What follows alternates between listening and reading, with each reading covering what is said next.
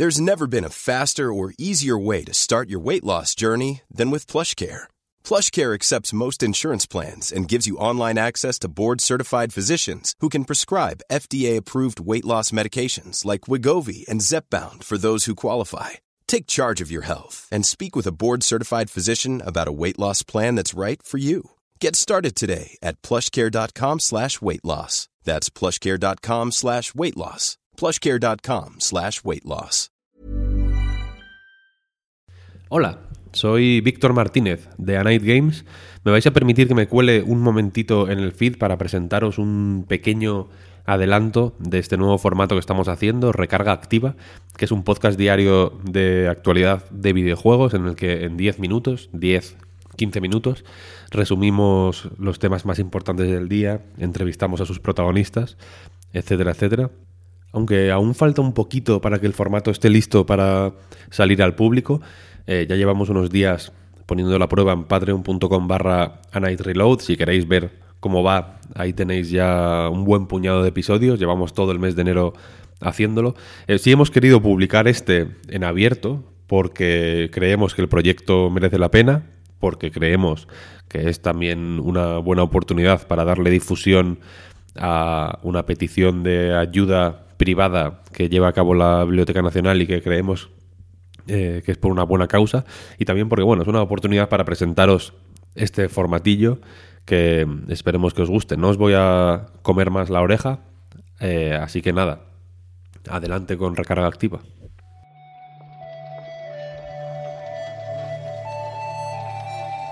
A principios de enero, la Biblioteca Nacional de España solicitó a través de sus redes sociales la colaboración de la gente, de la, ciudadanía, de coleccionistas privados para completar su catálogo de videojuegos eh, producidos en España, desarrollados en España. Es un proyecto que lleva ya un tiempo en, marcha, para el que están colaborando con organizaciones como AEBI o DEV o AWIC, una eh, organización de aficionados a la informática clásica, y que ahora se ha encontrado con una barrera. La barrera es que cientos, miles de juegos producidos en España, desarrollados por estudios españoles eh, a lo largo de los últimos 30, 40 años, no aparecen por ningún lado. No hay copias, es extremadamente difícil acceder a ellas tanto a nivel individual, privado, como consumidor o usuario, eh, como a nivel institucional, como en el caso de la Biblioteca Nacional, y eh, la verdad es que este proyecto de catalogación es un proyecto que nos resulta muy estimulante, muy interesante. Y para hablar eh, sobre él, hemos llamado a María Jesús Morillo, la subdirectora adjunta a, la dirección técnica de la Biblioteca Nacional, para que nos explique el porqué de este proyecto, de dónde surge, cuál es su importancia y qué pueden hacer los coleccionistas y jugadores privados que tengan acceso a material de interés para la biblioteca, para cederlo, para donarlo o para, en fin, hacer que este material pueda llegar en un futuro a, nuevos investigadores y, para que quede constancia de, de, lo que se ha hecho en este país. ¿no? Nada, sin más dilación, vamos a hablar con María Jesús.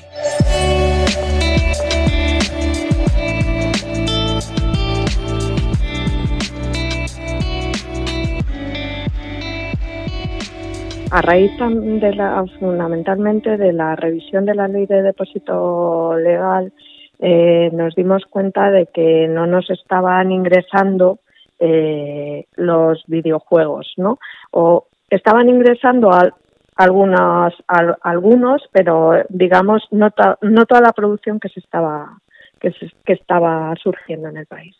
Entonces, lo que nos planteamos es hacer explícito eh, el tema de recoger en la ley la obligatoriedad del depósito de los videojuegos, como ocurre con muchísimas eh, otras cosas, no solo libros, sino pues carteles, grabaciones sonoras, videograbaciones editadas.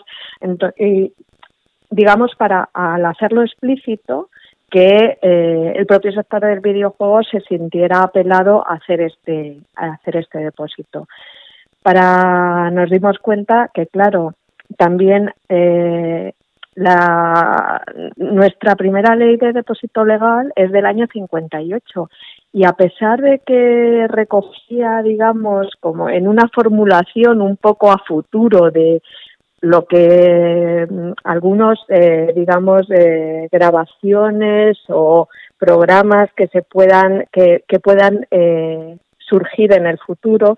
Eh, el hecho es que esta ley duró hasta, o sea, se mantuvo hasta el año 2011 y bueno, pues igual hubo eh, gente que depositó, otra en general que no, y lo que nos planteamos sería para poder reconstruir esa historia del videojuego español, poder conseguir pues todo aquello que realmente nunca llegó a la, biblioteca.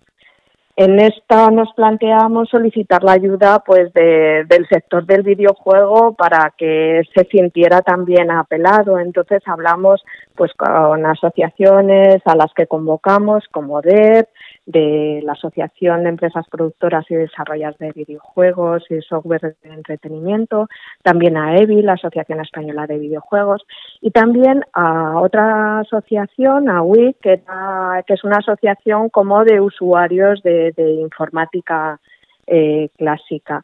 Eh, ellos se sintieron, bueno, sintieron que el proyecto yo creo que, lo han hecho un poco también suyo y, bueno, pues en esas, en esas estamos, en poder, la, primera fase del, proyecto que, acabamos de iniciar es esa recopilación de qué es lo que se ha producido en, en España, producido o distribuido en España.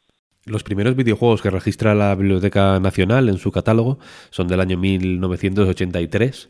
Eh, y para hacerse, para que la, gente eh, se pueda hacer una idea de cuánto falta y de qué títulos específicos eh, hacen falta para completar el catálogo, la biblioteca ha distribuido un archivo de Excel en el que se puede ver la lista de juegos que están buscando.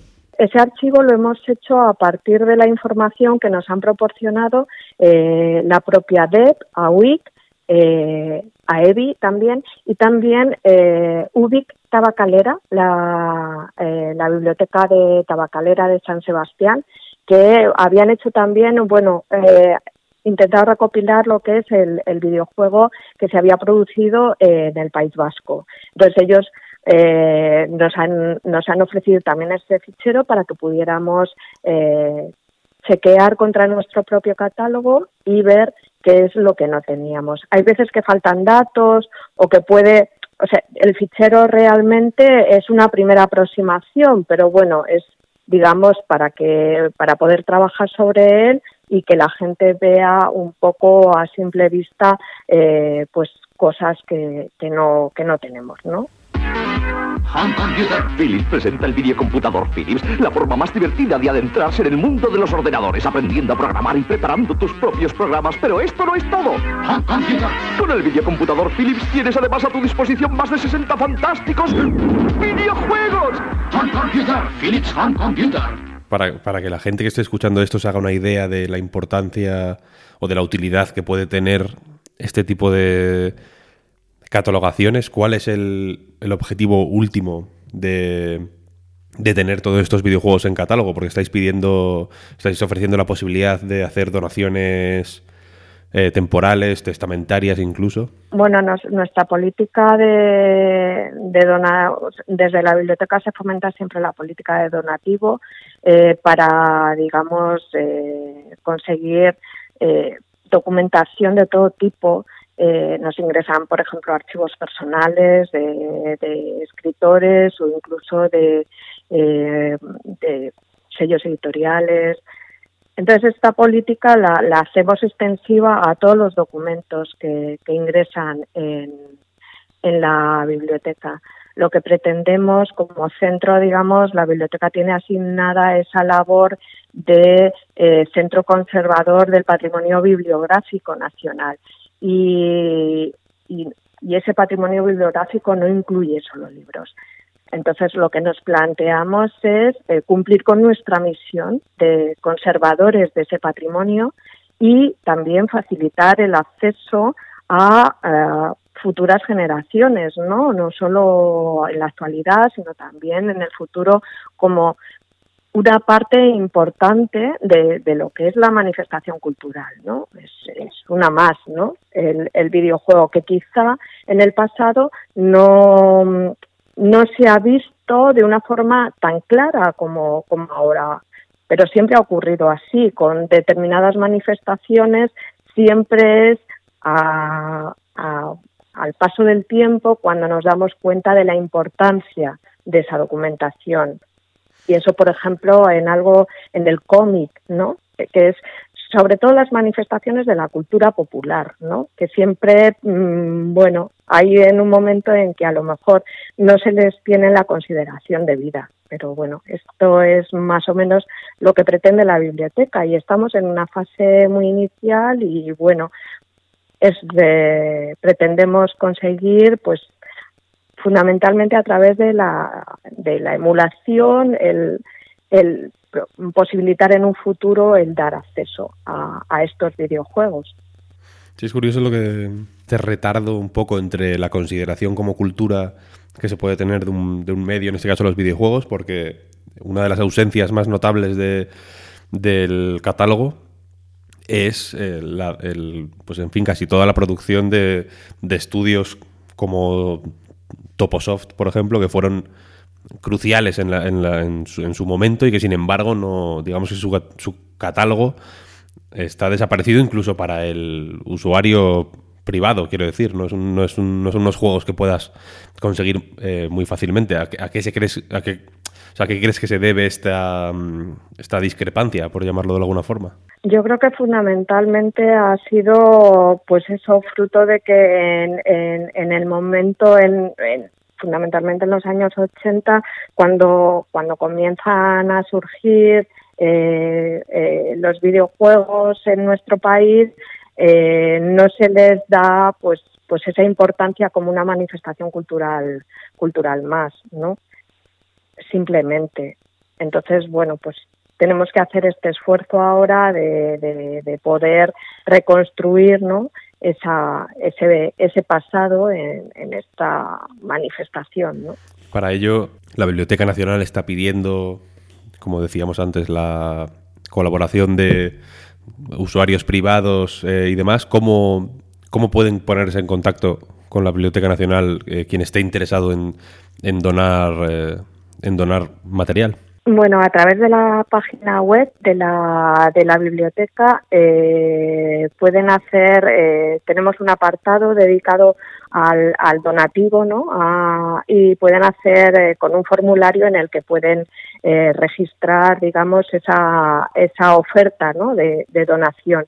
También dirigiéndose al, a la dirección de correo electrónico donativo arroba bne.es, BNE de Biblioteca Nacional de España eh, a través de cualquiera de los dos eh, medios o a través del formulario de la web o de esta dirección de correo electrónico, pues pueden hacer eh, sus ofertas ¿no? de donación y les estaremos infinitamente agradecidos. Muchas gracias María Jesús por este ratito, por explicarnos el proyecto y demás. Mucho ánimo con él y muchas gracias por ponerlo en marcha. Lo necesitamos. Sí. Pero bueno. falta. El Excel, el Excel es impresionante, debo decir. Esperemos que, que, bueno, pues que todo vaya, lleguemos a buen puerto con el, con el proyecto. Yo creo que sí, con la ayuda de todos lo conseguiremos.